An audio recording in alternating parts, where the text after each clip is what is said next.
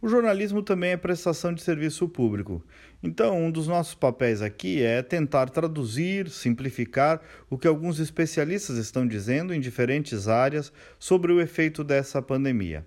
Na economia, um lado é o que os governos estão ou podem ainda fazer, mas outro lado é o que cada um de nós ou o que cada empresa por si pode e deve fazer também.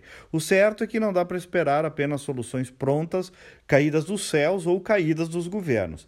Então, por exemplo, no orçamento doméstico, aquela lição bem simples: se você projeta que o seu orçamento, a sua receita, o seu rendimento vai cair, mesmo em caso de dúvida, já se antecipe a isso e corte despesas agora. Não deixe acontecer. E aí é olhar em volta e perceber onde dá para passar a tesouro. Sem drama, não tem outro jeito, tem que fazer. E as famílias, os filhos, inclusive, vão acabar entendendo. O raciocínio para empresas infelizmente, é o mesmo. Tem que cortar onde dá. E quem é credor também precisa ter um olhar diferente, claro, quando isso for possível, mas especialmente quando o devedor for uma pessoa física ou uma empresa de pequeno porte com mais vulnerabilidade. Querer agora ser formalista, dizer assim, cumpra-se o contrato, pague o boleto na data prevista, simplesmente não é o melhor caminho, não é o caminho mais inteligente. Porque se você e outros credores não tiverem compreensão com aquele cliente, ele vai quebrar. Simples assim. Pense num restaurante em que não entrou nenhum cliente durante um mês.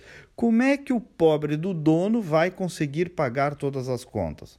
Não tem jeito. E aí, perder um cliente porque ele quebrou, ou seja, perder para sempre, é muito pior do que renegociar agora uma conta em aberto. Então, é tempo de compreensão e também de inteligência.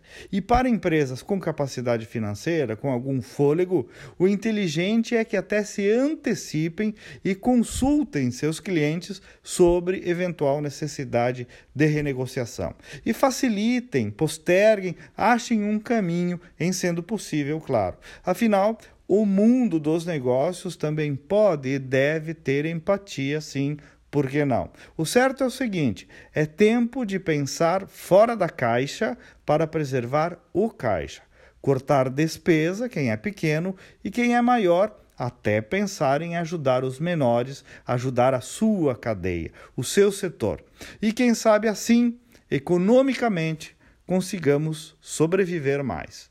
Bom dia, bom final de semana e até segunda.